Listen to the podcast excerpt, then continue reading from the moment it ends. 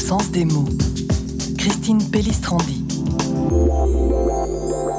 De la même manière que les semences sont enfouies au moment des labours et qu'elles ressurgiront pour donner de la nourriture aux semeurs, il en va ainsi de la parole de Dieu.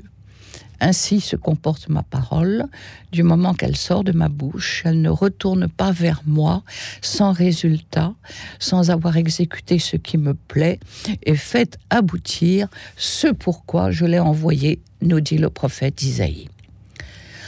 Mais combien de temps faut-il pour se rendre compte que la parole de Dieu est féconde?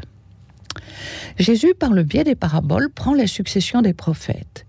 Il décrit un semeur qui sème n'importe où, sans faire attention aussi bien dans les ronces que sur les pierres. Et cette maladresse surprend, car la semence, c'est quelque chose qui est précieux, et on ne la gâche pas. Est-ce que c'est vraiment de l'inattention de la part du semeur? Ou bien une générosité sans limite? Et de plus, la semence tombée dans la bonne terre donne un rendement d'une richesse inattendue. Quelle est la nature de cette semence si fertile? Entendre qui a des oreilles pour entendre, dit Jésus.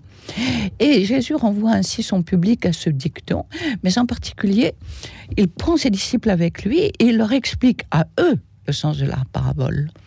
Celui dont la bonne terre donne du fruit, c'est celui qui comprend la parole et qui est donc capable de reconnaître en Jésus le royaume des cieux qui s'est approché d'eux.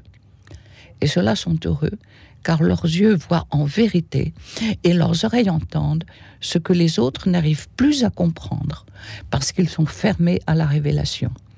À eux aussi, il faudra du temps pour entendre, pour comprendre, mais sachons-le bien, Dieu est très patient.